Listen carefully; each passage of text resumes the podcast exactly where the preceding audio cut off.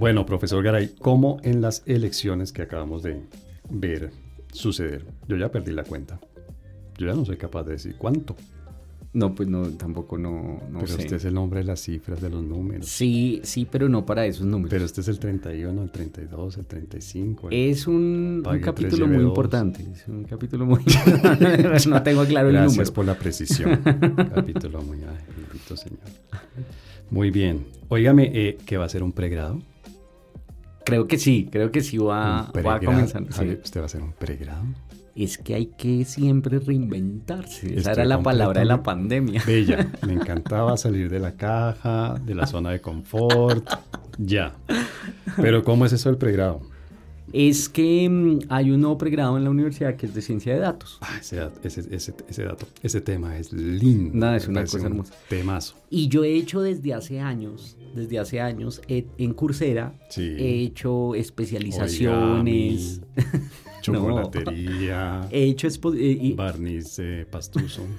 he hecho especializaciones en ciencia de datos. Sí. Eh, eh, te- te- sí, he intentado. Debo de confesar He una cosa. intentado- A ver, ¿ha hecho o ha intentado? No, no, no, lo, lo- lo- lo- ya le, ya le Está- explico. a ver. Yo termino está los cursos, ¿Qué- qué- qué termino los cursos, pero siento que no he aprendido del todo. Por eso es que quiero que sea presencial. Quiero una cosa más. Yo soy de la vieja guardia. me- No, yo también. Pero venga, una cosa antes Señor, de que. de diga, diga, diga, y sabe qué, y hablemos de eso en un momentito, pero adelante. Entonces resulta que este año comencé haciendo una que era todo el tema de programación, de ciencia de datos y demás en R. Sí. Y por el otro lado comencé una especialización en matemática para ciencia de datos. ¿Mm? Sí. Resulta que la, bueno, la especialización en R la hacía la Universidad Johns Hopkins, Pues ¿Es muy- chévere? Muy, buena universidad. Chévere. mientras que la de matemática la hacía una, una universidad rusa. Che- Ah, sí. ¿Y qué pasó con la universidad rusa? Que la sacaron de Coursera. Entonces ya no puedo seguir por la con esa. invasión, Por la invasión, Sí. por la operación militar especial. Ay, la operación militar. Pues así, invasión, sí, no, invasión pues, es eso. sé, pues vaya a pelear con Putin. Lo cual no es tan buena idea en estos días porque Putin pelea ahí duro y sucio. No, no. Ah, entonces va a ser el pregrado. Entonces creo que voy a comenzar. Pues vamos a ver porque, porque hay dificultades, digamos, institucionales, es decir, de las reglas del juego, porque parece que eh, hay una rigidez en términos de que si usted entra, Sí. tiene que tomar todos los créditos. Y pues no puedo porque tengo muchas otras cosas. Ay, tan ocupado. Eh, Porque antes era, Usted es un era muy, viajado y ahora soy muy ocupado. Muy, muy leído, muy viajado, muy ocupado.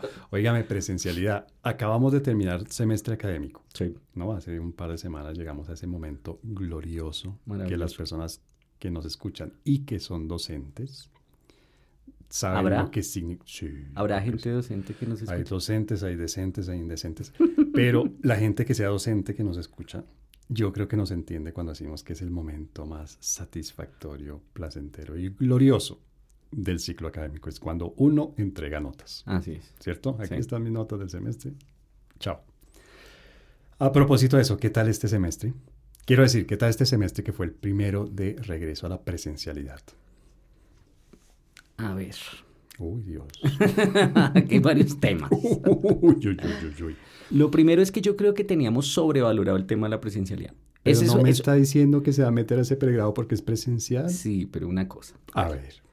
Es que, digamos, son formas de aprender y yo creo que la presencialidad es más fácil aprender este tipo de cosas.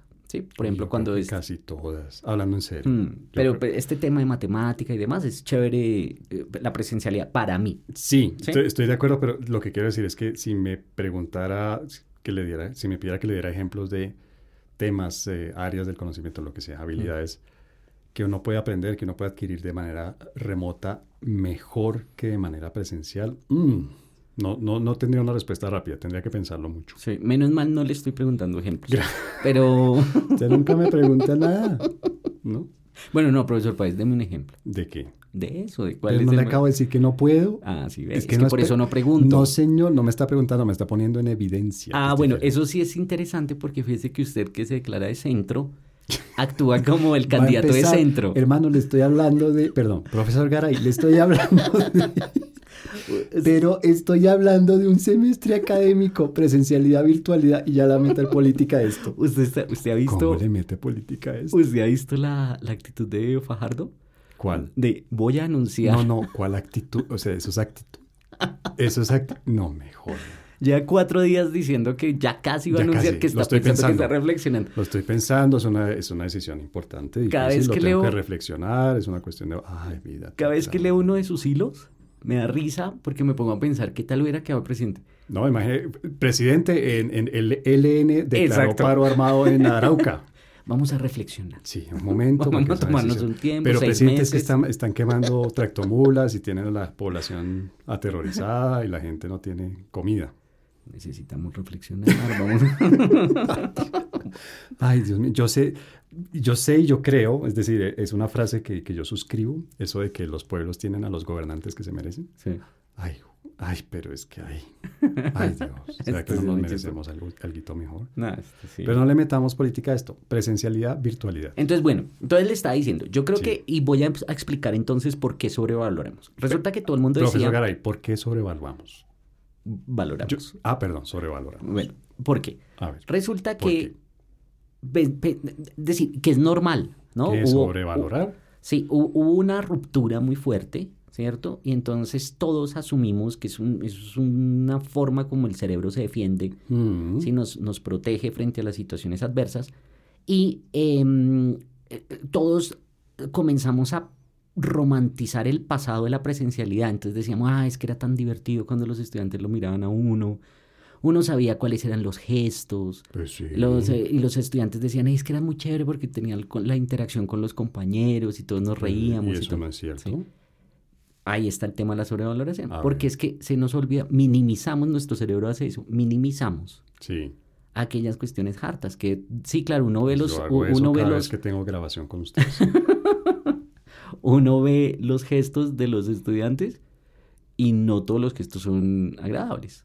No todos los estu- sí, no to- no- Sobre todo sí. cuando... Lo- los estudiantes, los estudiantes Óigame, mismos. perdón, pero creo que esta es la carcajada más larga y más ruidosa que llevamos en estos 31 episodios. ¿Cómo? A ver, ¿de qué gestos se está hablando? No, Porque pues- si está hablando de que le sacan a uno la mano y estiran el dedo corazón, no, pues sí, eso no es muy agradable. No, pues sí, que hacen una cara como aburrimiento, como de que yo, yo qué hago acá, porque me castigan así. Entonces uno sí que dañan el ambiente. Por lo menos uno veía solo cositas negras y ya, ¿no? Ahí están Cuadritos. sí, o sea, usted ya. prefiere los cuadritos que la cara de aburrimiento. Claro, los que prendían la cámara eran los más interesados. Entonces uno nunca veía malas caras. ¿sí? Ah, sí, sí, entiendo. Eh, y los mismos estudiantes también. Entonces, claro, uno los ponía, entonces les abría los, lo- las salas estas de trabajo. Las alas, o sea, usted como profesor les, hable, les abre las... Yo soy como el profesor hippie, de... se está volviendo hippie ¿Cómo ahora. se llama esa película? Ah, de, de, de- Oh, Captain, My Captain, de la, la Sociedad de los Poetas Muertos. Esa, esa. O sea, usted Sí, les- yo soy ese. Usted les abre las alas a los... Ay, bendito. Ay, Dios, no. Hmm.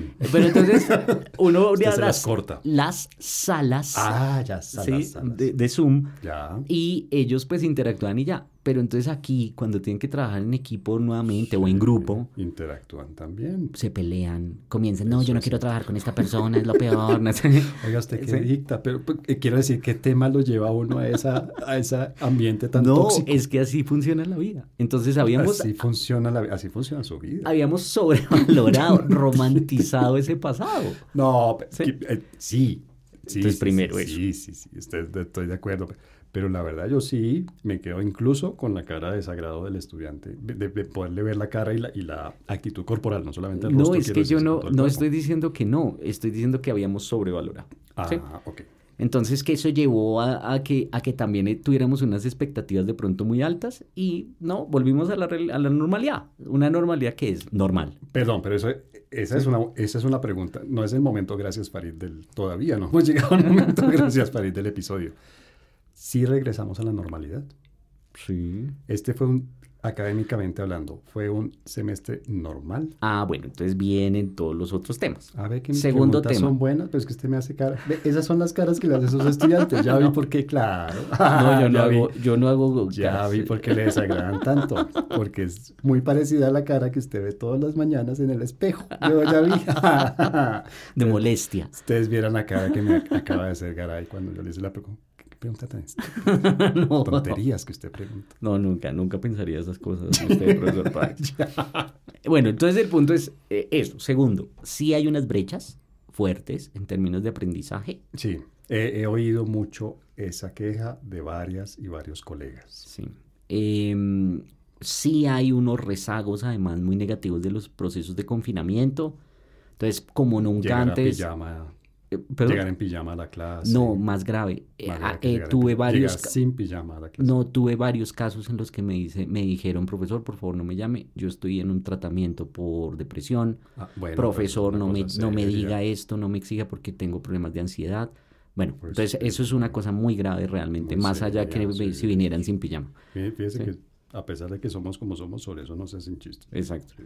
Entonces eh, eso, eso, por ejemplo, lo vi. Yo nunca había tenido tantos casos en los dos cursos. De problemas emocionales. Sí. ¿Mm? Sí, reales. Em, y no solo en pregrado, me, me acabo de acordar también en maestría tengo un caso. Entonces, eh, bueno, ya, chicanía, que usted también dicta clases maestría. y eso que no quiero hablar del doctorado. No, Ah. no, no. ya. El señor me voy a hacer mi pregrado de ciencia de datos. Bueno, muy bien. Pero es que hay que Bueno, valorar la educación. deje de hablar. Solamente deje de dar, quiero decir, además de esta lista de cosas negativas, cosas positivas. Eh, pero es que, Ay, que- no me diga que lo tiene que comience pensar. usted, comience usted a ver. Y yo digo sí, sí o no. Yo, yo la verdad sí agradezco la conexión que uno logra cara a cara, tete a tete, face a face, face to face. Porque sí se logra una comunicación diferente. Hay más canales, es más fluido. Mire, por ejemplo, que lo hemos dicho ya, que lo hemos celebrado ya en varios episodios. Creo que este es el tercero que grabamos aquí en este estudio. Mire la diferencia y espero que los oyentes y las oyentes estén notando la diferencia también de el ritmo, de la fluidez que tiene esta conversación. No de la calidad. No, Mm. No. se ríe, pero mire. No, es que me dio risa por lo del lenguaje eh, inclusivo. ¿Qué quería que dijeran las oyentas? No, no, no, no, está bien, está bien, está bien. Los y las oyentes. Ya. Perfecto, sí. Espero que se den cuenta las personas, a ver si les parecen, las personas que nos escuchan. Claro, neutral, ¿Ya? muy bien, Muy sí, bien, las personas, los seres humanos, sintientes. Ay Dios, eh, de lo fluido que es este, este diálogo que tenemos ahora, que podemos estar físicamente en el mismo espacio y no a través de internet. Claro. Eso mismo lo vi yo, mutatis mutandi, en las salas de, en los salones de clase este semestre. Mm, Es muy diferente el ritmo de una clase persona. Pues en persona quiero decir con la gente allí sen- sentada al lado de uno que sentada al otro lado del, del computador. Sí, sí, sí, pues. Y otra cosa que uno nota también, y es que están mucho más concentrados. No totalmente, no estoy diciendo, sí, señor. ¿Usted, usted cómo dicta clase, hermano? Pero ¿por qué dice concentrados? ¿Qué quiere decir Porque están parando bolas. No totalmente, no 100%, pero yo ya no estoy compitiendo por la atención de estos estudiantes con las 20 pestañas que tienen abiertas en su navegador, más el celular que tienen en la mano, más el papá pasando en calzoncillos por detrás, más el hermanito llorando y peleando haciendo berrinche, más el gatico o el perrito pidiendo que lo apapachen. Eso no lo tengo en el salón. No quiero decir que estén entregados totalmente, pero ya no estoy compitiendo con todo eso. Para mí eso ya es terreno ganado. Bueno, sí, sí. ¿Y qué más? Súper positivo. así. ¿Sí ¿Le parece poco? No, muy Están chévere. aprendiendo más, están haciéndome mi trabajo más fácil, más eh, efectivo y más eficiente. No sé, no sé. Ah, por Dios. No, no sé, no sé, no sé. Por Dios. No, no, es decir, no estoy diciendo que sea mala la presencialidad, me encanta, sí, venir a la universidad, interactuar, tal. Sí. Pero, eh, no sé. no, no sé, no sé. Ay, ay, ay. Muy bien. Bueno, muy bien. Ay, profesor Garay. Ve, pero nosotros no íbamos a hablar de esto, ¿sí o no? No, Como ¿De costumbre. no, no, no. Pues, Hoy- pero tampoco vamos a hablar de elecciones. Pues yo creo que sí, yo creo que podemos hablar eh, de las elecciones, pero realmente hablar es de las lecciones que dejan las elecciones. O sea, usted lo que quiere hacer es un eh, trabalenguas. Quiero No. destrabar. Ya, No sé si lenguas, pero quiero destrabar. ya, ya, ya. Las las lecciones de las elecciones. Sí, para que no sea tan coyuntural, porque digamos, no vamos a ponernos aquí a, decir, no, que ganó tal, que no, y dónde ganó, y tal. y por qué ganó, y con el apoyo de quién. Ay, sí, eh, súper aburrido, porque además todo el mundo está diciendo eso. Me parece más interesante es qué nos muestran estos resultados, ¿no? De manera general, para poder enfrentarse tanto a estas situaciones como pues en general los análisis de fenómenos políticos. Y, ah, bueno, pero a ver, ¿cuál sería la primera lección que para usted dejan estas elecciones? Yo creo que lo primero que se puede observar es precisamente cómo de un momento a otro cambian los escenarios, ¿no? Algo que habíamos mencionado la vez pasada y que tenía que ver con esa capacidad de predicción, por ejemplo, de las encuestas. Sí, sí que se acuerda que habíamos dicho que eso no se puede y tal. ¿Pero usted eh, cree que no? ¿Que, que las encuestas eh, se equivocaron esta vez? No, no, no, no, no, porque no estamos hablando de eso. Estamos diciendo es cómo, cómo eh, por qué de manera abstracta uno no puede decir que con una encuesta o con un resultado en un, en un momento dado usted puede hacer predicciones hacia el futuro. Entre otras, porque estos fenómenos complejos sociales cambian las circunstancias y los escenarios de un momento a otro. Y esto lo digo porque, mire, Señor. El, el, ¿Por qué? ¿Por qué lo dice, profesor Garay? Porque eh, hace muy poco... Estamos bajando el nivel a esto. No, pero mucho. Eh, hace dos semanas, hace una semana, hace ocho días... ¿Va a seguir? Todos los... Hace tres. no, no, no, no. Ayer. Todo el mundo, o sea, pensaba, la mayoría de las personas pensaba que... Em, ya no había nada que hacer, es decir, que iba a haber una victoria. De la persona que iba de primera. exacto, de Petro y tal. Sí, sí. Pero de un momento a otro. no estaba contento con eso. Cambió las circunstancias, cambiaron las circunstancias. ¿Sí? Pero no fue tan de un momento al otro. ¿Por qué? Porque empezaron a cambiar las, las tendencias de las encuestas. Mejor dicho, las encuestas empezaron a mostrar ya desde hace un tiempito, no desde hace tres meses, pero sí de hace dos semanas, tres semanas, que había un candidato que empezaba a despegar con mucha fuerza. Ah, bueno, pero... Y había otro que se había estancado y que estaba decreciendo. Sí, pero no, es, que, es que creo que no ha sido claro. No estamos hablando de las encuestas. Lo que, lo que quiero decir es cómo cambian todas las circunstancias. Entonces, fíjese que, ah, fíjese que el contexto mismo cambió incluso para los ganadores, cambió, eh, cambió y eso llevó a que cambien el discurso, que se vean desesperados, que sí, y cambia toda la, incluso las dinámicas. A mí me sorprendió mucho, primero, el optimismo de muchas personas en términos de, es decir, como que volvió, y lo digo también por, por, por, mí, como que volvió a salir el sol, ¿no? Después de estos resultados, como que hay alguna esperanza, pero, pero además también Em, el repunte, por ejemplo, de, de mercado de valores,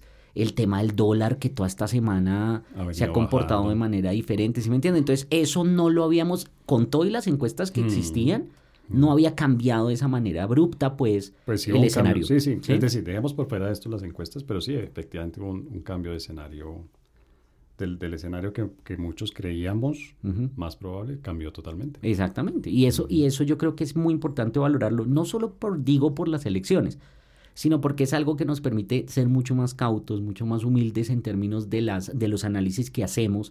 Y fíjese que ha pasado en otros Pero casos. menos fatalistas. Pues eh, sí, sí, no. Pues quiero decir, si nos vamos por esa línea argumentativa, incluso si gana A o B, no pongamos nombres propios, pues yo creo que también es bueno entender que no hay un, que, el, que la historia no está escrita, que no es inevitable, que no hay ciertas cosas que sean inevitables, que, que ya cada quien, quiero decir, dependiendo de, de en cuál lado esté cada quien, cada quien de nosotros, cada uno de nosotros, si gana este o gana aquel, no significa el fin del mundo, no significa el fin de la civilización como lo conocemos, porque las circunstancias están cambiando todo el tiempo. Sí, sí, pues. No, sí. claro, hay mm. ciertas cosas que uno puede pronosticar, proyectar, pero finalmente creo que esa lección que usted está resaltando, sí. pero finalmente eso que usted está resaltando, esa lección que usted resalta, pues también le enseña a uno que incluso si llegara a ganar el que uno menos desearía que ganara, no significa que esté ya todo escrito y que no. bueno, digamos, ah, usted, por el usted dice tres cosas que son importantes. Primero, efectivamente la historia no está escrita. O sea, no hay un determinismo histórico, eso es cierto. sino que porque pase A, entonces necesariamente vamos a llegar a D. ¿Mm? Eso, eso es cierto. Segundo, eh, es cierto que, eh, entre comillas, nada es tan grave, ¿no? De- el fin del mundo, pues no necesariamente va a Mm, llegar, ¿sí? sí, Pues, sí. Eh, y sí, eso claro, puede pasar. Ahora, pero, y eso, porque es que yo lo que quiero es acá, profesor Páez, resaltar lecciones que sean generalizables, o sea, que no solamente sean aplicables al caso de las elecciones. Entonces, Sí. por ejemplo, esta segunda eh, observación que usted hace y con la que yo estoy parcialmente de acuerdo, sirve para este caso en, particular. Digamos, sí, Ujú. efectivamente, que gane uno o el otro, pues al otro ya no se va a acabar el país, no se va a acabar el mundo, ¿sí? Nada es tan grave en ese sentido. Pero otra cosa es si lo analizamos para hacer pre- eh, proyecciones o para analizar la situación en, en, en el caso de Ucrania-Rusia y que, digamos, eh, hay una posibilidad de una guerra nuclear. Ah, bueno, eso sí, ya tampoco podemos decir, ah, nada, es Sí. tan grave. No, no, no, pero digo, incluso... Una, una, Pero una- fíjese que ese ejemplo que usted pone es muy, muy interesante porque incluso para muchos, el que hubiera una guerra, que las tropas rusas cruzaran la frontera ucraniana, era el comienzo de la Tercera Guerra Mundial. ¿Sí me explico? Mm. Porque inevitablemente para esta gente ese cruce de fronteras significaba la chispa que, le, que, que- que incendía el polvorín, que no es un polvorín porque es energía nuclear. Ah. Pero no, tampoco. No. No es des- obvio, no es deseable, no, no, no, no, no, no es, no es nada positivo, no estoy sacando ninguna ganancia de lo que está sucediendo. Sí. me explico? Pero incluso está lejos del, de- del escenario que muchos daban como más Mm, probable. No, es que ahí creo que está cometiendo un error. Porque na- nadie, muchos, nadie decía eso. O sea, yo que, que sepa, ningún, ningún analista serio dijo Ah, con esto comienza la. Tercera Guerra Mundial. O sea, no, Mm. no se me ocurre ninguno. Pues Yo tengo por ahí una analista, ex candidata. eh, ay, ay, ¿Quién? una politóloga Ah, sí. Ah, bueno, pero es que, es que de nuevo sí, estamos sí. diciendo gente buena. Pues, La- ah, sí. Ella no se ha caracterizado por ser muy buena. Mundial, la Nueva Guerra Fría. Pues si no- además es, no, es- Si es la que yo creo, si es la que yo creo, Mm, el 6 de enero de 2020 ¿Qué digo? declaró que ese era el fin de los Estados Unidos. El, el- el- el- la, cosa del, Claro, del, del Capitolio. Del Palacio de Sillo, del Capitolio. Sí, y entonces-. Y, y dijo, con esto ya no va a entregar el poder acabó, Donald Trump. Acabó, Esto ya es el fin de los Estados Pero Unidos. mire, mire, a ver, qué pena, ¿no? Usted sabe que no es mi estilo, pero, pero le voy a devolver la cosa espejo. Fíjese que si esta señora dice estas cosas y estaba completamente equivocada. Por eso. No era el final de Estados Unidos, Sí, ¿no? pero es que yo Y creo... este, era este señor el que estaba allí y la Sí. gente se estaba metiendo al edificio del Congreso de Estados Unidos. ¿Sí me explico? Era una cosa muy grave lo que Sí, estaba sí, digamos- Muy grave. Sí, pero a ver, Pero ya. es que no, es que ¿sabe cuál es el problema ahí? Yo creo que es la reacción en cadena de las variables que, que analizamos. Entonces, fíjese que es diferente lo que estoy planteando o lo que estamos planteando Mm. de que usted a partir de una circunstancia no pueda hacer las predicciones absolutas porque las cosas pueden cambiar de un momento a otro. Pero cuando usted tiene algo identificados... tan complejo. No, deme un segundo. Pero lo que usted, por ejemplo, que gane Petro en Colombia, Mm. Uno no puede decir que automáticamente al otro puso- día... Ya le puso nombre. Ah, yo ya lo he dicho. Ah. Eh, al otro, ah, es que a usted no le gusta porque usted es de centro. No, señor, es que le, le digo, usted no ha visto eso del, de cómo se llamaba ese libro que después hicieron película que era de no desees las cosas, que el universo te trae las cosas. No, no, no. Pero Ah, bueno, el punto ay, es que, el punto es que, Usted está, lo está declarando. usted está haciendo una declaración. Una declaración No, no, de, no. de esa cosa mística, Sí. ¿no? Si usted lo dice, le está declarando al universo de que, que eso es lo que va a suceder. Pero Pero van a entonces- decir, ¿si gana quién? Pero entonces, espere, ¿Qué, qué, qué? entonces Petro, si Uh. gana Petro, uno no puede, póngale, espere, un segundo. Usted si gana Petro, automáticamente no puede decir que al otro día hay una, una dictadura. Eso es cierto. Sí. ¿Sí? Pero lo que usted no puede decir es que si hay una dictadura, eso no es grave. Que es lo que yo quiero decirle Ah, para el caso de, de Rusia-Ucrania. Claro, una guerra Entonces, es grave. Eh, No, entonces aquí en el caso de Rusia-Ucrania, el tema no era la guerra, se apresuraron y obviamente porque la gente suele encadenar variables a partir de sus modelos mentales. Pero lo que no podemos decir es que si hay una guerra nuclear, eso no es grave. Ah, eso es lo que quiero decir. de ¿Sí me entiende? acuerdo. Entonces ahí Claro. matizo, matizo esa segunda Pero Lo observación. que no podemos decir es que llegamos a una guerra nuclear. ¿Perdón? Lo que no podemos tampoco decir es que porque Automáticamente, sí, o porque este señor, usted que anda con declaraciones del universo, porque este señor gana las elecciones llegamos a una dictadura. Exactamente, sí, eso no, eso no se puede decir porque no es automático. No. Habría que, habría que mirar todas las variables y todas que los- las darse Muchas circunstancias. circunstancias. Exactamente. Tendrían que darse, tendrían que suceder muchas cosas alineadas, Sí. digámoslo así, en esa dirección. Y lo tercero, que con eso sí no estoy de acuerdo con lo que usted Mm. mencionaba, mejor dicho, la lección de la lección. ¿Va a seguir? esa tercera, esa tercera posición, digamos, como, no sé si llamarla cínica de pronto, eh, de, ah, pues entonces igual eso nada importa y todo va a salir bien no, no, y todo. No, eso, eso es, Sí. eso es inge- sí, entre Sí, es- ingenuidad y cinismo. Entonces eso es lo que Eh, ahí sí no estoy de acuerdo con eso. no. Porque obviamente hay unos riesgos, incluso en las elecciones, en el caso de Rusia-Ucrania, en el caso, ¿sí me entiende? Hay unos riesgos que uno tiene que alertar frente a ellos. Sí, estoy de acuerdo. Entonces, entonces es eso, es eso. Yo creo que para, para matizar todo sí, lo que... lo- pero también hay que alertarlos en su justa proporción, en su ¿Qué quiere decir, magnitud. ¿qué quiere decir eso, Turbay? En su justa. La corrupción en sus justas proporciones. Sí. Muy bien. Hay que, bueno. no. Ay, profesor Garay, bueno, esa es nuestra primera gran lección del... Yo diría. Sí, sí, Sí, sí. yo diría, yo diría Muy bien. sí. Pues entonces le propongo que cerremos ahí este primer, eh, esta primera parte, primer segmento de nuestro episodio y en el segundo nos vamos con la segunda lección. A ver qué en estas lecciones de las elecciones. Ay, Dios mío. Perfecto. Muy bien. Los incorregibles. Bueno, profesor Garay, aquí yo no sé si los oyentes y las oyentes, ¿se va a burlar otra vez? Las y los oyentes. Las personas que nos escuchan han notado que ya llevamos como unos cuatro o cinco episodios haciendo malabares para no hablar directamente y solamente y únicamente de la coyuntura política en la que estamos de elecciones y tal. Ujú.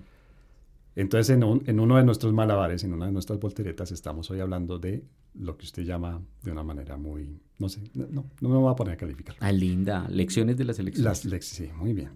No sé, no pensaba en dedicarse a la poesía. ¿Cuál sería la... Recuerde que la vez pasada boté una frase que era magistral, maravillosa. Ah, la que le iba a decir que, que en Colombia no hay periodistas sino opinadores. ¿cómo Sí, era? algo así. Y fue maravillosa, todavía me acuerdo.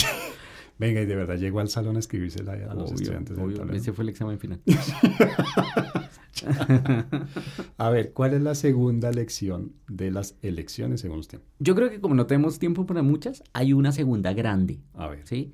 Y es, yo creo que esto reivindica la complejidad y por complejidad no quiero decir lo difícil, sino la complejidad, es decir, la, mul- cantidad de factores. Exacto, de variables, de dinámicas, no sé qué. Mm, de las sociedades, ¿no? Es decir, las sociedades son altamente complejas. Uy, estoy de acuerdísimo. Y con usted. que- Oye, estoy de acuerdo con usted. Eso es una Eso es noticia en este, en este podcast. Esto es un cambio en toda la trayectoria de los incorregibles. Y es más, me obliga, yo me retiro en este momento porque me voy a reflexionar, voy a, voy a ser fajardista, me voy a reflexionar porque... Cuatro meses. Sí, a ver, ¿por qué? ¿Por qué? ¿Pero qué significa? Voy a empezar. ¿Qué significa estar de acuerdo con Garay? ¿Por qué? ¿Cuáles son los valores? Ay, bendito Dios. Pero entonces, a ver, Y lo anuncio por Twitter. eh, ah, eso es importante. Resulta que, primero, estamos en Colombia en este momento, como resultado de esta primera vuelta, en una, entre comillas, una encrucijada. Pero es una encrucijada que es resultado, es la emergencia de muchos fenómenos que vienen desde hace, incluso yo diría, décadas. Hay De- algunos sí. que sí, hay algunos más De, recientes. de procesos de, de ideas que se han gestado, de ese cansancio que tiene la población en términos institucionales, de ese odio por lo que llaman la clase política, o sea, una cantidad Sí, de cosas. Incluso, ¿sí? hay re- e- incluso hay reciclaje, digamos, en ese sentido. Mucha gente dice que, que hoy estamos viviendo lo que vivimos en el 2002, cuando un candidato que proponía también eh, apartarse del derroche y de la corrupción y todo, terminó siendo elegido. Bueno, podría ser. podría Para ser. muchas personas sí, comparan a Rodolfo Hernández con Álvaro Uribe en ¿Ah, ese sí? sentido. Sí, sí, sí. ¿En ¿Quién qué- es? Que cuando usted, a mí me intriga cuando usted dice muchas personas. Pues ¿Quién yo veo Twitter, que yo soy aburrido. Mi vida es un des... pues no, no me haga recordar la tristeza de mi vida personal y social. ¿no? Yo leo Twitter. Eh, O sea, quiero decir que eso es caer bajo. No, yo Leo mucho Twitter. sí. Y ahí veo que mucha gente, y no me parece disparatado porque el discurso, o sea, los puntos principales Sí, sí. son, son similares. No, no lo habían pensado. Nada de derroche, Mm, nada de politiquería, nada, Sí. que son similares. Sí, sí, sí, Ojo ser. que no estoy diciendo que Rodolfo Hernández sea uribista, No, no, que no. me parece que eso es una estupidez. Sí. decir eso. ¿no? Sí, sí, sí. Pero que sí hay semejanzas. Y fíjese, estamos entre comillas reciclando algo de hace 20 años, que le da la razón a usted. Segundo, que me parece bien interesante, tal vez por mi sesgo, pero me parece bien interesante. Ah, el- este libro famoso de por cómo mueren las democracias. Sí. A mí hay, eh, pues, primero la palabra que ellos utilizan es, es el de sal- salvaguardas, ¿no? Como existen salvaguardas de la Mm, democracia. ujú. Y yo, una de las preocupaciones que tenía, creo que lo dijimos en algunos de los capítulos cuando más pesimista estaba, era que eso fue complicado, ese proceso de pesimismo que tuve. Sí, sí, sí. O sea, realmente haber llegado a su apartamento y encontrarlo en el estado en que lo encontré Quiero Sí. aclarar que todo eso que dice el profesor Páez no es cierto. es peor. Fue peor. No De lo que estaba- se lo alcanzan a imaginar. En realidad no estaba en el apartamento, estaba en un bar. Un saludo especial a la gente de Cuadrapicha que, tuvo- que cuidó tan bien al profesor Garay en esas horas difíciles, en esos De momentos. verdad que aquí pueden... haga- Ojo porque con esto sacan este extracto. Ay, Dios. Y con eso me acaban la carrera. Tiene toda la razón. ¿Sí? Sí, Entonces, sí, hay, que hay decir, no, eso no es cierto. No es cierto, sí. Bueno, Dejamos eh, claro que lo que acabamos de decir es ficción total, inventado. sí. Exacto, exacto, no. Qué cansancio, ¿no? Es Ese es terrible. para un tema de los incorregibles. Tenemos que hablar de eso. Qué cansancio. Mm, es terrible, terrible. Wow. Terrible. Pero bueno, entonces las salvaguardas. Entonces resulta que yo estaba muy preocupado porque yo veía que las salvaguardas sí se habían dormido en Colombia, ¿no? Los medios de comunicación, la academia, tal, tal. tal. Y me sorprende, yo creo que eso es algo de reivindicar cómo los ciudadanos del común, Como usted y como yo. como usted, como yo, pero digo más, más- digamos más, Más del común. más del común. o sea, usted y yo no somos ciudadanos del común. No, esto ya, eh, con esto me cancelan, ¿sí? Eh, ya- es que ya me, ya me asusté. Uy, ya- ¿será que nos van a cancelar? Es posible. Pero ¿sabe que yo creo que ese sería un golpe publicitario chévere? Eh, sí, es que no Uh. quiero, no quiero probarlo. no quiero Pero- probar a ver qué pasa. No quiere probar, pero conscientemente. Usted ha hecho pinitos. Para que me cancelen. Ay, usted ha toreado. Me, me- me han, Usted me han intentado como tres veces. En ¿Cancelar? Twitter, sí. ¿A lo bien? Sí. Uy, ¿por discurso de odio o por qué? No, porque una vez, eh, yo le conté en, 2000 No. en 2019, Ay, Javier, no. en 2019 porque dije lo de las protestas. Que dije, puse, además porque yo dije, son los, los mensajes que menos espero. En ese puse una cosa como, en lugar de andar tan, tan obsesionados con los temas políticos y de dañarse la Va- vida, Vayan, estudie. no, ¿por qué no se divierten? ¿Por qué no salen de fiesta? ¿Por qué no? No, ta- no, esto fue terrible. No, pero sí lo voy a decir. No debieron haberlo cancelado por incitar el odio o lo que sea, sino por ton... ¿Qué es esa? Javier, Eso, entonces, pero fue como tres semanas. no protesten, baile. No, pero esa no era la cosa. No, lo que pasa es que yo veía un exceso de politización, que todavía lo veo, Sí. que, que me parece que es como también reducir la vida. ¿sí? Anótenlo ahí en nuestra lista de temas por tratar aquí en Los Eh, Incorregibles, me- porque ese es muy chévere. Me parece, me parece La como... politización. y- De y- todo, de sí, todo, ¿no? y entonces como que tranquilos, Sí, hay otras sí, cosas, ¿sí? O sea, uno puede a veces desconectarse, pensar en, Mm, pues leer una, una, de una cosa chistosa, reírse y tal. Pero, y entonces eso era lo que yo quería decir, no, no que no fueran a protestar, sino Bueno, que... entonces, primera, primera alarma la primera. de cancelación. Esa fue la primera. Una segunda que es más reciente fue cuando llegué, ya aquí ya unos meses, Mm. y, mm, y entonces comenzaba con este tema de, de los, ¿se acuerda que hacían como conciertos? Sí, sí, sí, sí. Bueno, entonces en, Sí, ahí cerca de mi casa hacían a donde- todas las noches. sí, en la- yo llegué al apartamento de mi mamá y por ahí llegaban todo el día, desde las 8 de la mañana como hasta las 6 de la tarde, todo tipo de música. Sí, sí, sí. Son eclécticos, eso sí. Sí, entonces- Yo hice un comentario sí. ¿El tipo de música? No, no, no, el tipo de música. Lo único que yo decía era. Además, es una cosa súper sencilla, de nuevo, y además porque era simplemente porque quería decir que algo. A usted le gusta torear. No, yo no estaba toreando. Ay, lo único que estaba. No, lo.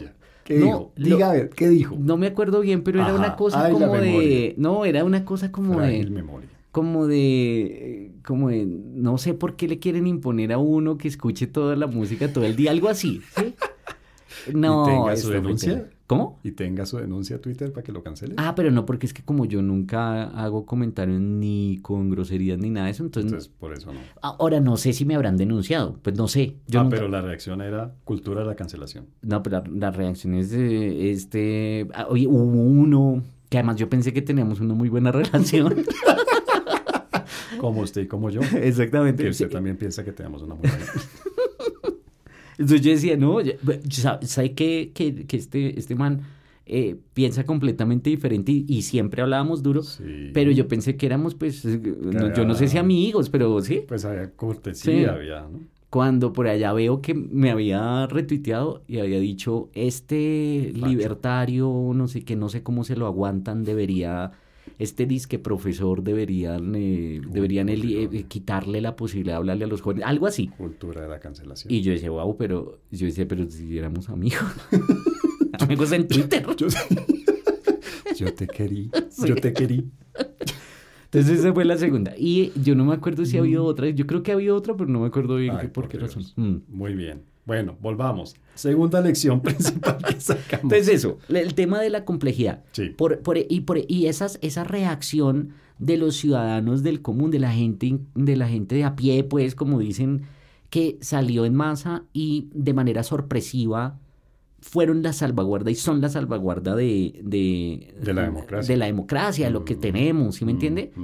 Gente que uno escucha que dice, no, no, no, es que yo no me creo esto, de, de la- los cantos de sirena de los que hablamos sí, en algún sí, momento. sí, yo, pues qué pena, pero yo en eso, pues creo que sí, una de las cosas que hago en la vida. Sí. Sí. Entonces, eso, eso me parece muy valioso. Y hay otra expresión de esto, y es cómo todo ese camino nos llevó también, de nuevo, como habíamos dicho antes, a esta encrucijada en la que definitivamente, pues digamos, hay que escoger el mal menor, pero, pero definitivamente, pues la, la elección no es que, no es, mejor dicho, no hay uno discernible en que diga, mire, con esto nos va a ir súper Ah, bien y con mire este que para eso mal". con mi lección. O sea, la tercera lección que yo saco de estas elecciones. Ay, Dios mío. ¿Por qué me pone a decir palabras con las que me re- enredo? Eso es La tercera lección de las elecciones Sí. es que hay pasa algo en la política porque hay un grupo, veo que no es mayoritario, pero es un grupo importante de gente dentro de la que estoy yo, que hace tiempo no siente atracción, convicción total por un político. Hace tiempo, Javier. Esto es una, esto es, esto, mire que estábamos hablando del podcast y las lecciones Sí. de las elecciones, esto está más como terapia de grupo. Confesiones de un incorregible. Yo hace varias elecciones, varias, o sea, no sé cuántos años, pero por lo menos 12, 8, 12 años, pues son cada cuatro, quiero decir, gracias Farid. Eh, que no Y sé- 4x4 es 6. y mire que no he comenzado todavía la ciencia de datos. Em, que no siento que un político me, o- hombre mujer, eh, me represente, me, me- que, que es que no, no le, hace tiempo no le doy mi voto con convicción total a alguien. Pero, pero fíjense Hace que eso no es rato, malo. Javier, Pero no es rato. malo. No, no, no es malo, pero también lo deja uno con, con esta sensación que No. tengo en este momento de incomodidad, Pero de desasosiego. de- ¿Sabe que de pronto ese es un problema de cultura muy política? Dicho muy en bogotano, dejarte. era- Pero de ay, pronto ese no es un, ese es un no. problema de cultura política porque nos han enseñado, a- de nuevo, por eso ese, esa obsesión que tenemos con la política y entonces no, y tenemos que amar al político, ¿no? De pronto eso es un una cuestión de madurez política. No sé, Sí, porque es que la- una cosa es no caer en la idolatría. Sí, me explico que, me parece que eso está bien. Uno Sí, no puede idolatrizar a un ser humano, un tipo que tiene unas ideas y, ¿no? y que tendrá defectos y virtudes. Ser humano. Obviamente no estoy de acuerdo con idolatrar a nadie. Pero de ahí a que uno no se sienta convencido de que realmente esa persona puede hacer un trabajo imperfectamente bueno. ¿Sí me explico? ¿Qué quiere decir imperfectamente? Bueno, Es que yo hablo así. Sí, yo sé, bastante confuso. Con razón los estudiantes parecen concentrados. Lo que pasa es que se quedan mirándolo. Están confundidos. Sí, se quedan Ah. mirándolo fijamente como están pensando en quién sabe qué. O están esperando que yo explique lo que acabo de decir. Imperfecto. ok, Confunde y reinarás. Ese es mi método pedagógico, es la confusión. No, quiero decir que uno, da- es decir, que no, desde esta distancia que uno toma de la id- idolatría, ¿no? No Sí. voy a idolatrar. Es decir, reconozco que las, los seres humanos son imperfectos por naturaleza humana. Que cometen errores, que cometen pecados, pero que también tienen cosas buenas, virtudes. No hay un político, una política que a mí me haya atraído realmente. Diga, le voy a dar mi voto con confianza de que va a ser un buen trabajo. Okay. O sea, ¿le parece que no todos que van va a hacer el mal crear, trabajo? no que va a crear un paraíso, Ajá. que de esto usted y yo hemos hablado muchas Sí. veces. No estoy diciendo la utopía. No, que va a ser un buen trabajo. ¿Mm? Mm. No, hace muchos años no, no tengo esa Sí, también puede tranquilidad. ser. Mm, mm. Puede, puede ser, entre otras, porque sí, yo creo que ha habido un deterioro sostenido en el tiempo de la calidad de políticos en el caso, por ejemplo, colombiano. Sí, sí, yo sí veo. Y, y definitivamente este gobierno O sea, usted actual, extraña a Laureano Gómez. pues digamos como no viví la época, Solo por eso no lo extraño. es posible que solo por eso. Pues es posible. Sí, no sé si a Laureano.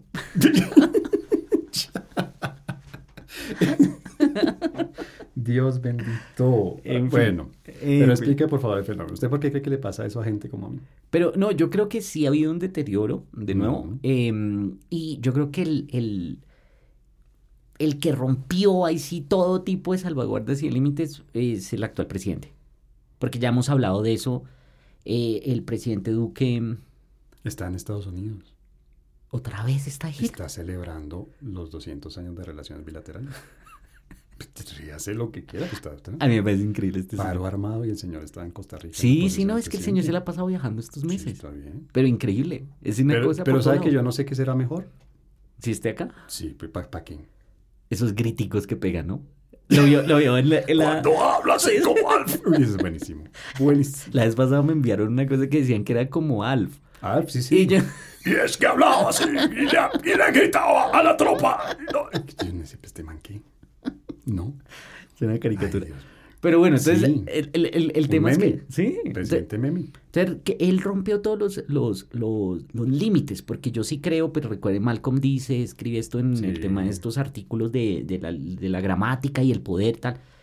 En Colombia había, digamos, unos límites muy claros de quién podía ser, sobre todo, candidato a la presidencia y presidente. Sí. que tenían, digamos, una estatura de, en términos de escritura, en términos Sí. de oratoria, en términos sí, de sí, conocimientos, eran personas.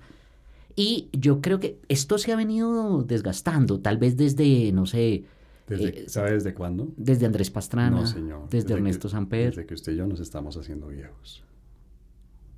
¿Eso qué quiere decir? Pues que uno con la vejez ya no le gusta nada. No, no, no, pero es ya que, las cosas no son como antes. No, porque Tan es- buenas como antes. pero es que nosotros no, Un no so- saludo a mi mamá que se queja de que los mangos ya no son tan ricos como los de antes. pero es que no, yo no, no creo que seamos solamente nosotros, creo que no, esto es más gente que se generalizado. está ¿sí? envejeciendo. No. Pero no sé si, si me entiendo. O sea, No, digamos sí, sí, estoy, ah, obviamente estoy Sí. tomando el pelo, pero sí le entiendo. Pero entonces, eh, que eh, Pero es que no hay gente buena. ¿O es que la gente buena ya no se dedica a la política? puede ser, Uy, otro tema. Anote, anote. puede ser también hace unos años. ¿Usted no pensaba en dedicarse a la política? Porque eso demostraría que la gente buena no se dedica a la política. pues para que vea que no.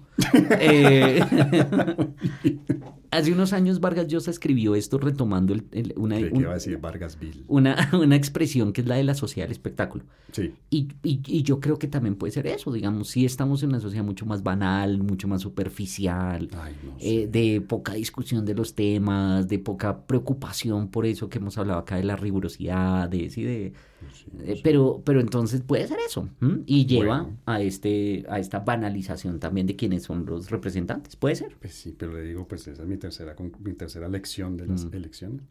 No, no, no. Y, y ya se vuelve una cosa, que no sé cómo decirlo, se vuelve una cosa fatigante Claro.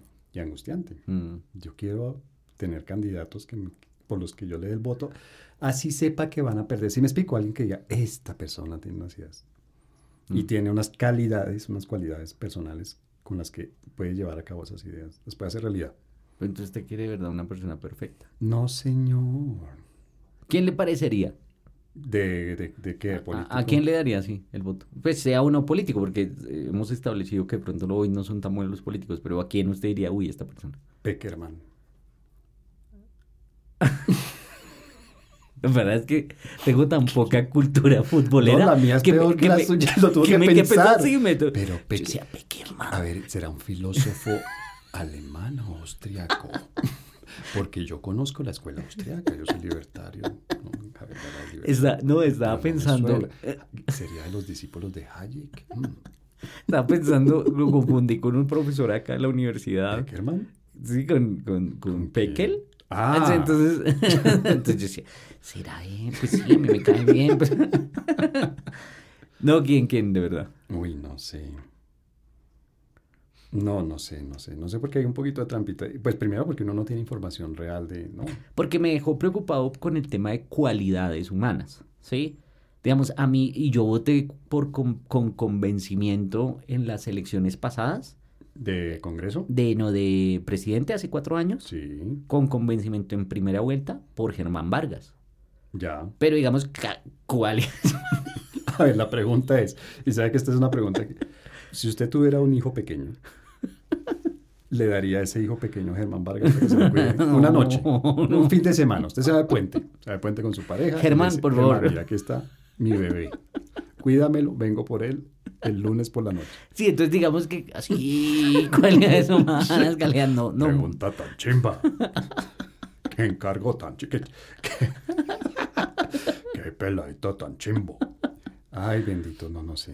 Sí, entonces no, Pero, pero- hubiera sido un buen presidente. sí, a mí me parece Pues que... a eso me refiero, un buen, un, sí, un buen presidente, Yo un buen en- alcalde. Y, y, debo, y debo decir, también es cierto, desde, Sí. ese, desde ese momento, no, no en, en la segunda vuelta, la- hace cuatro años yo voté en blanco. Eh, esta primera elección no voté en blanco, pero voté cinco meses. La verdad, debo confesar, voté por, por pesar. Ah, yo creí que iba a decir por Petro y No, no, no. esta fue la Ay, bo- bueno. por, voté por P. P. Pe- y córtenlo ahí. Esto lo arreglo en edición y usted va a salir diciendo que votó por Petro. no. Mentiras, don, eh, don Javier, se llama Javier también. Sí, se llama Javier, técnico aquí, profesional de la edición. Sí. No hagamos esa edición así, que diga pesar. Porque si no, después me cancelan. Uy, pero ahí sí. No, eh, por pesar voté. Y ahorita, y ahorita voy a votar cinco meses. Sí, Ay, Dios. sí. No, y yo voté también por... Ni, ni siquiera sé por qué. Pero votó en blanco, o ¿no? No, no, no. Pero casi. Extendió la rayita. Creo que blanco hubiera tenido más decisión y más definición que el candidato por el que vote. Sí, yo sé. Eh. Ay, Dios mío. Bueno, tres lecciones de las elecciones, chévere. Pues me parece. Ahí ¿no? quedan, ahí quedan. Bueno, ay Dios. Los incorregibles recomiendan. Profesor Garay, en este especial de los cinco, pongamos un nombre así bien llamativo, bien, bien clickbait. A ver. Ujú. En este especial de los incorregibles, en el que no hablamos de elecciones, sino de las lecciones de las elecciones, ¿qué recomendaciones hacemos? A ver. A ver, a ver, a ver, a ver. ¿Quiere que comience? Sí, hágale. Que hoy sí tengo. Hágale. La vez pasada hice celoso. Sí, yo Me sé. quedé en blanco. Sí. Pero en blanco. O sea, lo único. Coman muchas verduras y frutas. Hagan ejercicio, tomen agua. Eh, dentro de mis, dentro de mis eh, recomendaciones que siempre son profundísimas intelectualmente, sí. eh, Paramount Plus. Paramount, ¿Ya llegó? sí, Paramount. ¿Y es buena? Plus, Sí. Entre otras porque a las personas como a mí, que nos gusta mucho la ciencia ficción, Sí. a veces la política ficción, ciencia ficción, tienen muy buenas series de ciencia ficción. Dentro de esas, todas las temporadas de, que van de Star Trek eh, Discovery, si no estoy mal, se llama, y hay una nueva serie de Star Trek que es muy interesante porque es una serie anterior en el tiempo, en la, ¿cómo llaman eso? En el canon de Star Trek a la serie original de los años 60. O sea, es lo que pasó antes de esa serie en el canon de Star Trek. Y tiene otras series muy buenas. El, el hombre que cayó a la Tierra. ¿Por qué se ríe? ¿Qué se?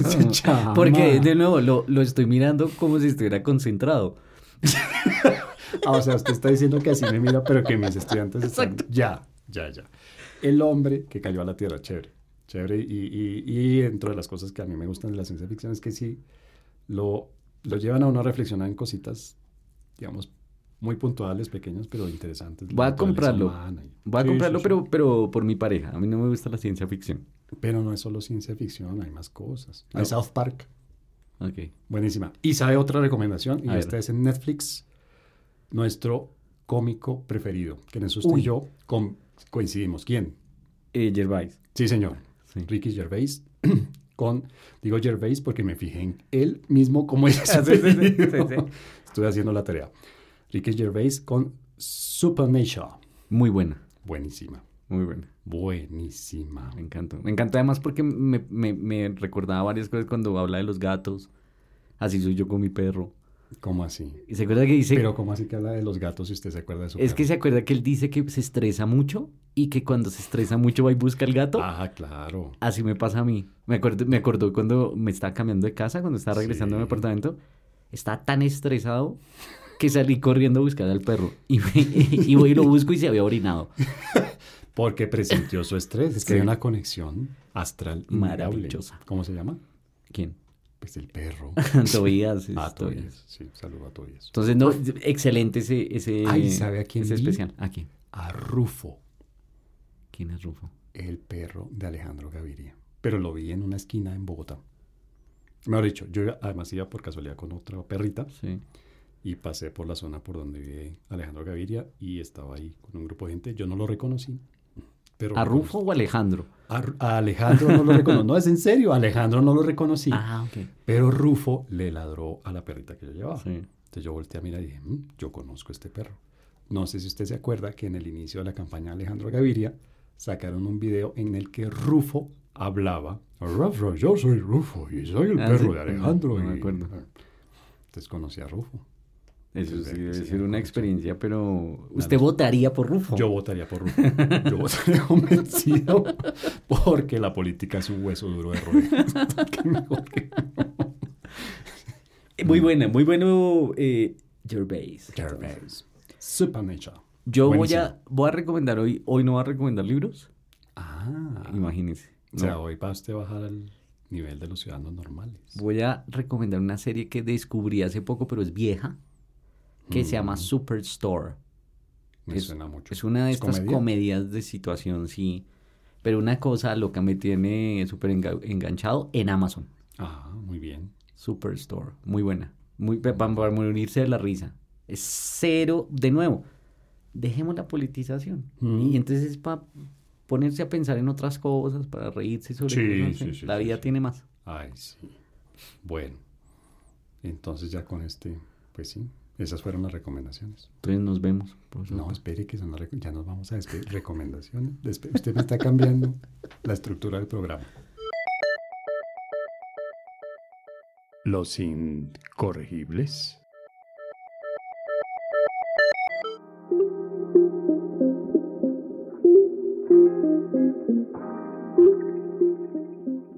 Ahora sí. Sí, ahora sí Entonces se nos puede vemos. despedir. ahora sí. Muchas gracias por escucharnos. Nos escuchamos la próxima, Ey. el próximo episodio. Esperemos Sí. que tengamos de qué hablar. Seguramente Ah, dúdelo. Sí, Pues quiero decir, con todo lo que pasa. Claro. Y usted y yo, pues es que no. Así que nos queda difícil. Cualquier difícil. cosa hablamos. Pues, sí. Es impresionante. Deberíamos poner los retos. De- Hablemos de fútbol. Por ejemplo, usted, usted ni yo tenemos ni idea. De- si no dura el podcast ni cinco No, minutos. Pero de pronto sale una cosa interesante. Hablemos de cocina. De cocina digo del proceso de cocinar, de preparar alimentos. Mm, también es difícil. Ah, ¿de qué más? Hablemos de, Mm, de de- zapatos. Pero que se puede hablar de zapatos. ¿Quién habla Ahí- de zapatos? Ahí está el reto, señor. Ahí está el reto. ¿Usted, ¿Usted qué cree? Que, pues esta es fácil, pues que usted ya hablemos de política. Pues estamos. Quiero decir, profesor Gary, lo estoy invitando públicamente a salir de nuestra zona de confort. ¿Y vamos a hablar de zapatos? No, pi- ¿cuál, ¿qué sería lo más lejano de su zona de confort? No sé. No sé, de- no sé. Sí, zapatos, definitivamente. Diga lo que quiera. Profesor Garay, gracias. Gracias por A este usted, capítulo, por este episodio de Los Incorregibles. Y seguimos haciendo maromas para no hablar de política, pero inevitable, ¿no? Toca. Pues así por los laditos. Así los de manera chévere. Sí sí sí, sí sí sí, Muy bien. Y por supuesto a las personas que nos escuchan. Muchas gracias. Recuerden, arroba crítico, arroba capu73, capu73, crítico, C-R-I-T-T-I-K-O. C-R-I-T-T-I-K-O. Para que nos cuenten cómo les parecen estos incorregibles y que nos den sugerencias y que nos propongan retos. Eso sería interesante.